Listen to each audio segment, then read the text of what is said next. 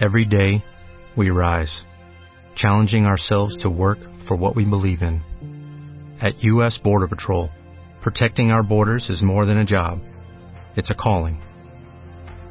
Agents answer the call, working together to keep our country and communities safe. If you are ready for a new mission, join U.S. Border Patrol and go beyond. Learn more at cbp.gov/careers. 128 cosas que tienes que dejar de hacer este 2016. Deja de buscar la felicidad en algo o en alguien. Deja de perder el tiempo en internet. Deja de andar a mil por hora todo el día. Deja de pensar que no estás listo. Deja de asfixiar a tu pareja. Deja de rogarle a quien no te pela. Deja de sentarte con la cartera en la nalga. Deja de tragar como una boa. Lo que ya no hay que hacer right now. Revista MOA. Las 128 cosas que tienes que dejar de hacer en 2016. Más. Cómo acoplarte sexualmente en pareja. Las virtudes de ser introvertido. Deja de arrastrar tu pasado. Aprende a soltar. Más 160 páginas de amor, ciencia, salud, fuerza e inspiración para este 2016. Una revista de Marta de Baile. ¿Quién de ustedes este año muere por comprarse una casa? Les trajimos el día de hoy, arrancando enero, a don Fernando Sotogey, amigo de este programa, director general de Tu Hipoteca Fácil, para todos los que tienen como propósito de año nuevo comprar su casa o DEPA, señales de que pueden hacerlo o de que de plano la tienen muy difícil, y para los que sí pueden, en serio les conviene hacerlo este año o no. Entonces, primero quiero que me digan, eh, con el que, ¿qué hashtag ponemos? Mi casa, mi depa. Ok, gatito, mi casa, mi depa, y me dicen, ¿quién de ustedes este año sí se puso como meta y propósito tener su casa o su departamento? Bienvenido, don Fernando. ¿Cómo estás de baile? ¿Qué hacemos? Pues estamos muy contentos, empezando el año, con todos los temas que hemos venido platicando tú y yo, este, el año pasado, este, ya se tomaron muchas decisiones, se me bajó Ajá. la silla. Ajá. Ok. Pero, Pero, para todo todos bien. los que quieren comprar casa, ¿Cómo te fue a ti con tu compra de casa? muy bien. ¿Estás Estamos feliz de muy- la vida? Estamos muy contentos. Ay, qué gusto me da. Estamos muy felices. Ya Eso muy me da mucho emocionados. gusto. Ese, ya- ese, ese arrocito ya se Ya coció. se coció, qué bueno. Ahora, Oye, es a ver, difícil comprar casa. ¿Es difícil comprar casa? No, si eres una persona ordenada, si eres una persona organizada, si eres una persona que, que ahorra, y si eres una persona que prevé y hace las cosas que tiene que hacer. De camino, mandé un par de tweets y tú también, y de inmediato me contestaron personas que nos siguen y me dijeron varias cosas padrísimas. Una de ellas me dijo, ya pagué mi crédito Infonavit, por fin ya lo pagué y voy a comprar casa este año. Otro me dijo, una de mis uvas que me comí es comprar mi Una casa este año. sí. Y son personas que han venido haciendo las cosas que hemos platicado que tenían que hacer, que era ahorrar, que era juntar su dinero para el enganche, que era tener su lanita este, lista para comprar casa. Y no es difícil comprar casa si hiciste lo que tenías que hacer el año pasado y los Sí. años anteriores. Claro. Los que no lo han hecho, este año lo podrán hacer y lo van a comprar el año que entra. Este año vamos a tener muchas personas que nos van a comprar casas. ¿Verdad, Luisa? Yo espero, más bien, este año voy a empezar todo lo que tengo que hacer para el año que entra poder comprar un Porque depa. además ya me dijeron que tienes novio por ahí. Exacto. Dios mío. Ya lo, Ahora ya lo oímos, ya que lo oímos. hipoteca el novio, ¿no? Pero el novio dice Se que está... rife un depa. Oye, pero el novio dice que está enfermo todo el día, no está, no viene. ¿Qué onda con el novio, Luisa? ¿Qué le Así- estás así haciendo al no vamos pobre novio? avanzar, ¿eh? Así ¿Qué no le estás haciendo al pobre novio? Así no vamos a avanzar. Bueno, quiero saber quién de ustedes quiere comprar casa o depa este año. Díganlo ahorita en Twitter o en Facebook. La buena noticia es que lo van a poder hacer. Las tasas de interés, que, que- una cosa que nos estaba preocupando el año pasado todavía y nos empieza a mover las cosas, las tasas de interés, aunque se van a ir subiendo paulatinamente, no va a ser nada grave, Marta. Va a ser una cosa paulatina, no se va a mover mucho.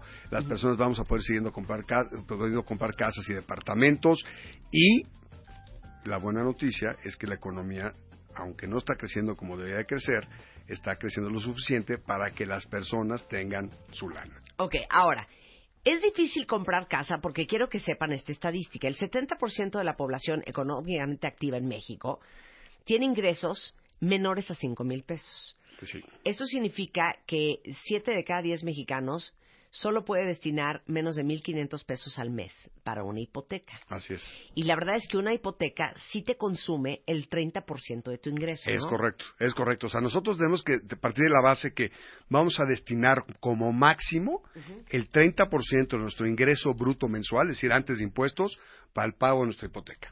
Entonces, si nosotros ganamos 10, 15, 20, 25, el número que quieras ponerle, tenemos que partir de la base que el 30% de ese ingreso lo vamos a destinar para el pago de nuestro crédito hipotecario. Si ese 30% que deberías de estarle destinando a la hipoteca, cuentavientes, lo estás usando para pagar la tarjeta A, B, C, D, los meses sin intereses, en las cosas que compraste en el buen fin, ya vamos mal.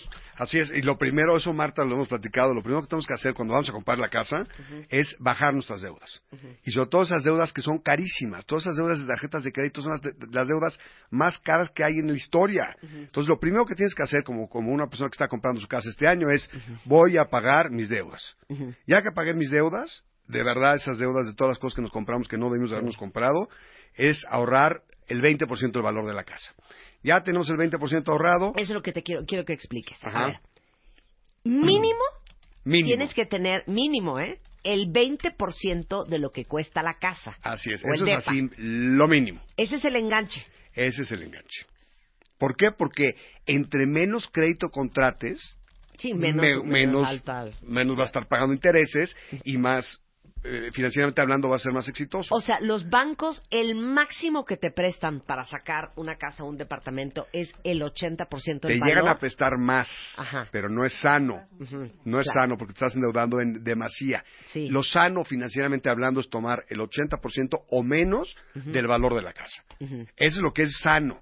Ahora, si quieres ser responsable y atascarte, Sí. pues ve y saca el 95% y entonces vas a estar pagando una cantidad de intereses de, locos, no vas a haber hecho el ahorro previo, no vas a estar, este, no vas a tener ordenado tus finanzas y, y es muy probable que acabes ahorcado en el mejor de los casos. Ok, ¿cuál sería tu consejo como un padre, un padre hipotecario para el cuentaviente? El, el, el consejo es 30%? 20 por lo menos, o sea, tener el 20% por lo menos ¿Pero qué te ahorrado. hace feliz? A mí me hace feliz el 30. El 30. A mí el- realmente el 30% me hace muy feliz porque ya es mucho más sano. Puedes acceder a mejores productos de crédito hipotecario con el 30% de enganche y eso es lo que te permite ir creciendo poco a poco. Tener Ok. ese 30%, pagar tus deudas, esas deudas de tarjetas de crédito que son monstruosas, horrorosas y espantosas, esas hay que pagarlas. Ok, entonces dirías, aguanten a que ahorren el 30 o Sí. 20% para dar el enganche. Sí, sin no duda. vayan a sacar un crédito No. del 95% del valor de la propiedad porque No. Dios de mi vida lo que les va a costar al mes. Así es. Lo que te va a costar y además lo que no, no es sentido. Claro. Entonces, a ver, si ustedes quieren una casa de un millón de pesos, significa que en el escenario ideal tendrían que tener 300 mil pesos para darle el enganche. Así es, más sus gastos de escrituración, que es, calcúlate más menos el 6% del valor de la casa. Entonces, con que tengas el 30 y saques, con eso pagues el 6% de tus gastos de escrituración, te quedes y des un enganche del 24, estás perfecto. Bien, estás a todo dar, es, es responsable lo que estás haciendo, es a todo dar, Claro. no vas a tener broncas. Ahora, ¿cuál es la casa que puedo comprar? Que parece muy estúpida la pregunta, ¿no? Pues la que puedo pagar. ¿Y cuál es la que puedo pagar? A la que puedo destinar el 30% de mi ingreso bruto mensual para pagar mis mensualidades del crédito. A ver, entonces, de una vez si quieren ustedes comprar casa o depa, mándenos por Twitter, lo veo un poco difícil, pero pues si se van a aventar, aviéntense. ¿Cuánto ganan al mes y cuánto tienen ahorrado? Sí, y no- ahí más no o menos les vamos a calcular. Y nos van a decir, por vas a, vas a ver, nos van a decir porque nos han dicho. Ok, y ahí les vamos a decir más o menos para qué les alcanza. Pero ¿cómo sacas tú esa tabla? Es muy sencillito. Mira, el, el, el- lo que tienes que hacer es decir, si yo gano 20 mil pesos mensuales, eso significa que yo puedo destinar pesos más, pesos menos, casi 7 mil pesos mensuales a pagar mi crédito hipotecario. 7 mil pesos mensuales me dan un eh, alcance de crédito a 15 años, porque es otra cosa que hemos platicado mucho, me da un alcance de más o menos 620 mil, 640 mil pesos de crédito. ¿Por qué? ¿Por qué? Porque con 7 mil pesos puedo pagar la mensualidad de 630 mil, 640 mil pesos de crédito a 15 años. Entonces, el 30%, hay una reglita que es muy sencilla. Vamos a hacer esta reglita para todos los, los cuentavientes. Por cada millón de pesos de crédito, vamos a estar pagando pesos más, pesos menos, 10.500 pesos mensuales. Eso significa que por cada millón de pesos de crédito tendría que estar ganando yo pesos más, pesos menos, 32 mil pesos. Si quiero un crédito de 500 mil pesos, voy a estar pagando mensualmente pesos más, pesos menos, alrededor de 5 mil 300, Sí. y necesito ganar tres veces eso, es decir, 16 mil pesos. Exacto. Entonces, esa reglita nos va a servir a tus cuentavientes muchísimo. ¿Por qué? Porque es una tercera parte de mi ingreso, es lo que yo voy a destinar para el pago de mi crédito hipotecario. Claro. Y, y aquí nomás hacemos reglitas de tres. Por cada millón, pago 10.500, necesito ganar 32. Y si necesito menos crédito, o sea, la casa vale menos, pues lo haré proporcionalmente. Y si quiero varios millones, pues ahí ya nada más multiplico. Y chan chan. Y chan chan. Ahora, Así se dime puede. una cosa. ¿A cuántos años conviene sacar una hipoteca? 15 años máximo, Marta. Porque ya sabemos que de repente hay bancos que nos dicen los créditos milagrosos. Los créditos milagrosos que nos dicen, no, hombre, contrata este crédito a 20 años, tiene la tasa más baja, la mensualidad más baja. Y pasan los años y te das cuenta que no has amortizado, es decir, no has pagado nada de capital. O sea, debes prácticamente lo mismo de cuando lo contrataste. No, con la pequeña diferencia que ya llevas 5, 6, 7, 8 años viviendo en la casa. Claro. Y tómala. Aparte les voy a decir una cosa, perdone, pero las hipotecas en México son bien caras. Sí, es caro. O sea, Comparado imagínense ustedes Unidos, que sí. Estados Unidos la hipoteca te cuesta más o menos 3.4% Es correcto. de y y te lo y te lo mandan a 30 años. En México que son como 10, 11%. No, mira, la, la- la tasa, digamos, promedio del mercado Sí. ahorita está alrededor del 9%. Ok. Ahora, son economías diferentes, el costo de captación de los recursos para los bancos es diferente en México que en Estados Unidos, pero sí hay una diferencia todavía muy grande. Ok, entonces no saquen una hipoteca más de 15 años. No, nunca, jamás en la vida por ningún motivo, salvo, salvo que estés en una necesidad de comprar esa casa porque tienes que comprar esa casa y no te alcanza para comprarla a 15 años, entonces lo contratas a 20, pero estás consciente que lo estás contratando con un mal crédito hipotecario. Claro, es que por eso necesitan a Fernando de su lado, para que les dé todos estos consejos el día. Bueno, él les puede sacar su hipoteca. A Claro, dedica claro, Hipoteca claro, a eso nos dedicamos, tu hipoteca fácil, a eso nos dedicamos, nos dedicamos a, a a los clientes a que eh, seleccionen el crédito hipotecario adecuado y crezcan, porque si no les pasa lo que les pasa a muchas personas que de repente, como te decía, pasan los años, llevo ocho años pagando mi hipoteca y de repente volteo, oye, contraté un crédito de un millón de pesos y debo 900, ¿cómo? Pero llevo ocho años pagándola. Claro. Pues sí, lo que pasa es que contrataste la milagrosa, que te dijeron que era la más barata, donde estabas pagando una mensualidad muy chiquita, una tasa más, entre comillas, más chiquita, pero lo que no te dijeron nunca es que no estabas amortizando capital en cada una de tus mensualidades. Claro. O sea que todo ese dinero que estuviste pagando esos ocho años se fueron a intereses. Por los intereses. No al capital. No al capital. Por eso, en vez de deber eh, 500 mil, acabas debiendo 900. O Porque peor. solamente 100 mil pesos en esos ocho años iban a capital. Exactamente, exactamente. Ahora, eh, cuando dices no más de 15 años, Ajá. voy a la siguiente pregunta. ¿Qué le conviene al cuentaviente? ¿Contratar una tasa fija o una tasa variable? Fija. Siempre hay que, hay que Y procurar la diferencia. Sí, vamos, vamos a pensar, ¿qué, qué está pasando ahorita? Las tasas fijas lo que te da es la certidumbre plena de lo que está pasando en, en este- Ujú, Ajá, sí. que te está pasando en, en- en tu patrimonio. Sabes cuánto vas a pagar, cómo lo vas a pagar, con, este, tienes plena certidumbre. Si tú contratas la variable y se mueven las tasas, no tienes certidumbre. Sí. Entonces empiezas a pagar tasas más altas, se te empiezan a subir las- la- el, el- el costo, digamos, del dinero mes con mes y puedes llegar a tener situaciones muy delicadas. Aunque en realidad las tasas variables, salvo el Infonavit que hemos platicado muchas veces, tienen límites. Sí. Entonces, lo que tienes que hacer efectivamente, Marta, es contratar tu crédito a 15 años, tasa fija. ¿Por qué? Porque tienes certidumbre plena de lo que vas a estar pagando durante todo el periodo. Todo, todo, todo el periodo. No importa lo que pase en 10 años, tú No tienes importa. tu tasa fija. Y tú sabes que en 10 años va a estar pagando 10.500 pesos mensuales. No importa que la inflación haya, se haya movido hacia adelante, que haya habido un incremento en la inflación, te vale a ti pepino. Ok, dice aquí, la Conducef está ofreciendo un servicio que se llama el simulador de crédito hipotecario. Ahí pueden entrar a la página de la Conducef, ahorita les mandamos la liga, y este para, para calcularlo. Pero igualmente en tuhipotecafacil.com Así es. tienen un calculador. Lo que hacemos más con calculador, nosotros nos, nos sentamos con el cliente uno a uno, porque la calculadora o los simuladores que hay en el mercado no, no entienden quién eres tú. Sí. No saben quién eres tú, cómo compruebas ingresos, tu nivel de endeudamiento, si piensas o no prepagar. Es decir, hay 70 variables que nosotros tenemos que tomar en cuenta. Entonces, cuando tú te sientas uno a uno con un asesor del equipo de tu hipoteca fácil, Sí. el asesor se va a sentar contigo y va a entender quién eres y te va a llevar literalmente de la manita. Claro. A diferencia de lo que es un simulador en el que tú puedes pensar que es el crédito más adecuado, pero en realidad estás cayendo en un crédito milagroso. Y al Claro. caer en el crédito milagroso, te vas con la finta, vas y contratas ese que parece ser más barato, porque además el barato está hecho, el, el milagroso está hecho para que parezca eso, para Claro. que parezca que es el mejor para ti. Claro, claro. Oye, ahora, estoy pensando en ustedes que se mueren por comprar su casa este año, pero se están dando cuenta que están cero listos.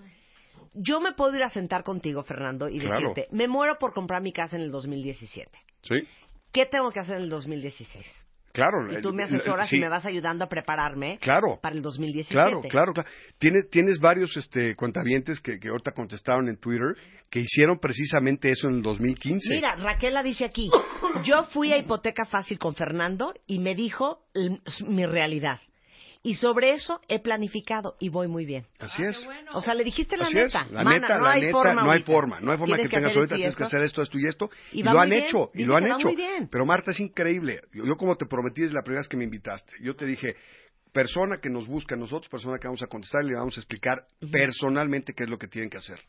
Y lo han hecho. Y hay muchas personas que han logrado salirse de créditos malos, que es padrísimo, Sí. han logrado ahorrar cambiar y cambiar y, y- y tener una mu- mucho mejor posición este patrimonial, financiera. Claro. Y eso es padrísimo. Ok, fíjate, esta es una muy buena pregunta A de ver, Joaquín. viene. Joaquín dice que tiene este, dos escenarios con enganche. 400 mil y 500 mil pesos. ¿Cuánto recomiendas dejar para no descapitalizarme por el enganche? Es una magnífica pregunta y eso va a depender del estilo de vida de Joaquín. Este, ¿Por qué? Porque yo no sé, ho- hoy no sé cuánto eh, necesita Joaquín para vivir. Sí. Lo ideal, así, lo ideal, lo ideal, ideal, ideal es tener por lo menos, así bajita la mano, tres meses de tus gastos fijos Ahorrados. Ahorrados, Ahorrados. Porque es el colchoncito que si se te mueve la chamba, tienes un problema de salud, Dios no lo quiera, o tienes un tema, eh, esos tres meses te van a permitir respirar, estar un poco Sí. tranquilo. Entonces la descapitalizada es esa. La descapitalizada son tres meses. O sea, que Joaquín destine lo suficiente para que se quede con por lo menos tres meses de, de- de- de- de estilo de vida. Es que yo pienso que de veras es mejor dar el máximo enganche que puedas. Sin duda. Casi, casi quedarte con tres pesos y dos centavos, a- porque eso te va a forzar a amarrarte los pantalones Claro. y a no tener dinero para gastar. Yo tengo una amiga que quiero mucho que un día Sí. me dijo una historia muy chistosa. Sí. ¿Qué Me te dijo que- esa que amiga? es- esa amiga que mutua, por cierto, Sí. que decía es que Sotogey tengo que tengo que estoy estoy amarrada, Sí. no me puedo comprar Sí. mis bolsas que quiero. Sí, sí, sí. Dije, Se "¿Pero llama ser house importa?". poor. Exacto, house poor. Pero- House pero, poor. pero más vale que seas, Sí. más vale que, que- que tengas tu casa padre y todo, y luego ya te compras tus bolsas y tus zapatos. Claro. Ahorita ya tienes casa. Claro. ¿No? Exacto, exacto. Y a, Oye, a- a poco esa amiga no es cierto, es brillante. brillante, ¿no? Es un mujerón, ¿eh? Eres un imbécil. Hace un par de años escuché a este Fernando y esta Navidad la pasamos en nuestra nueva casa. ¡Ay, bravo! Muchas Bravo, bravo. Ya ven, Fernando es como un pequeño Santa Claus. Oye, a ver, dicen aquí varios. Muchísimas preguntas con el cuento del Infonavit. No, bueno, es que el A ver, Infonavit... explica el. Infonavit. A ver. La neta, aunque duela. No, no, la neta, tú lo sabes. Tú, No, entonces, ¿sabes qué? Vamos a hacer un Sí, corte. espérate, Corte. va- Regresando, largo. Fernando les va a explicar el cuento del Infonavit. Para todos los que tienen créditos con el Infonavit, o es Infonavit o es Infonavit. Infonavit, es lo Infonavit, mismo. el Infonavit regresando. Y si tienen preguntas, pues venga de ahí.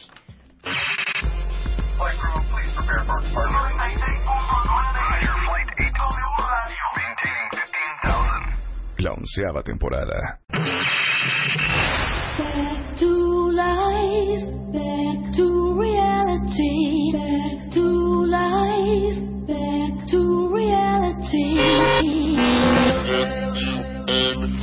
Ya estamos al aire. Onceava temporada. Desde hoy, tu único propósito es, es escuchar. Todos los días, de 10 a 1 de la tarde. A Marta de Baile. Nuevos temas, más especialistas, más música, mejores contenidos. Onceava temporada. Marta de Baile.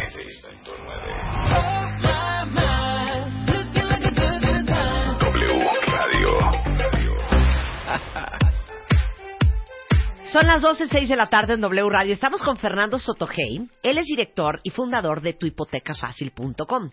Y ha sido, en los últimos dos años para los cuentavientes, digamos que un padre hipotecario, porque se la sabe cuentavientes de todas a todas, ¿eh? Y hay muchos cuentavientes que me da mucha felicidad, que buscaron a Fernando el año pasado, que Fernando les dijo, la neta del planeta, olvídate de comprar casa este año, no estás listo le hicieron caso, hicieron todo lo que Fernando les dijo que tenían que hacer y este año unos ya están estrenando casa y otros van muy bien con su dieta para tener su casa o departamento nuevo. Entonces, mucho preguntan, Fer, el cuento del Infonavit.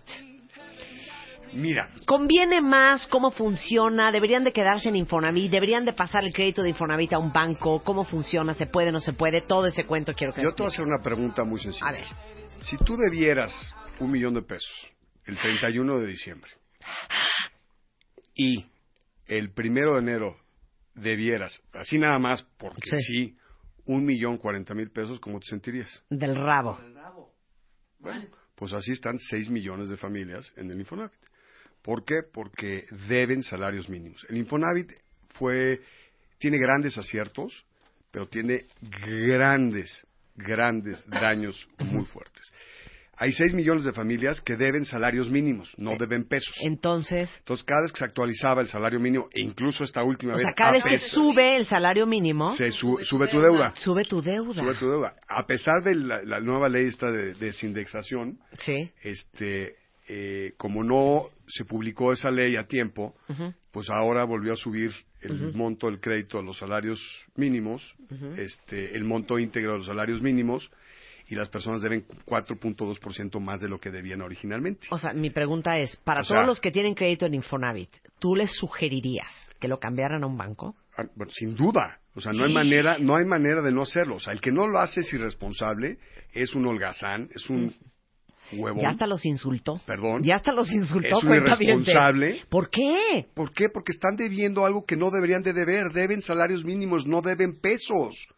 Entonces, si tú debes salarios mínimos O sea, en vez de se estar ajusta- debiendo una tasa fija, que vas a deber lo mismo Lo los siguientes mismo. 15 años, Exacto. con Infonavit lo que dices es que estás debiendo a según suba el, el- el salario mínimo. Así es, ahora es la inflación, porque a partir de que, ahora que publiquen la ley, que no se publicó la de, de desindexación, será ya la inflación, pero al día de hoy, hoy, hoy, hoy, es inflación, es Ok. este salario mínimo. ¿Qué tienen que hacer para cambiar pues su deuda de Infonavit a, a- es un banco? bajar su buro de crédito, ver que están bien en el buro de crédito, acudir a un banco, o con nosotros, por supuesto, los que podamos apoyar, pedirles que les autoricen un crédito por el monto que deben del, del, del, Infonavit. Y con ese crédito pagar el crédito de Infonavit. Sí, se sustituye, banco, se sustituye el crédito uno por uno y con el que van a contratar va a ser en pesos, tasas fijas, mensualidades fijas, Ajá. en lugar de estar pagando estas barbaridades que son ¿Tú les puedes ayudar a hacer ese trámite? Yo les puedo ayudar a, a algunos, sí, no a los 6 millones desafortunadamente, pero lo que tenemos que hacer, los que no, o sea, los que tienen, es exigirle al Infonavit, decirles ya se tiene que hacer la reestructura a nivel nacional de los 6 millones de créditos, en los que, por cierto, Marta, dije, claro, yo no gano un peso, un centavo. Llevo años pidiendo que se haga este cambio porque realmente ha sido brutalmente dañino. Las personas que tienen, vamos a así de fácil, las personas que tienen su crédito con Infonavit no van a ser clases medias no van a poder crecer, no van a poder vender la casa que tienen hoy en día para comprar una más grande, Claro. más cerca, No, mejor, van a mejor estar pagando ubicada. su deuda van a la estar vida. pagando su deuda toda la vida porque además el, cin- más del 50% de las casas que están financiadas por Infonavit valen menos de lo que vale la deuda. Ok, y dice, ¿y para este año conviene sacar casa en Infonavit ya que se No. aplique la ley nueva? No, Infonavit no es recomendable, salvo que contrates un crédito de menos de 300 mil pesos, que tengas un buró de crédito espantoso, salvo que estés en esas circunstancias, no conviene el Infonavit, por ningún motivo. Ok. O sea, de verdad es, es brutalmente dañino. Y si no, pues ahí tienes seguramente a muchos de nuestros cuentavientes, nuestros cuentavientes que nos han seguido y que nos han hecho, que han cambiado los créditos, Claro. porque nosotros les hemos cambiado créditos este, de Infonavit a una cantidad muy importante de, de cuentavientes y no sabes lo felices Que están. que están. Ok, ahora, una pregunta también recurrente y también Bien. habló Limpia de Puebla, este, que es un poco lo mismo que hemos visto en Twitter.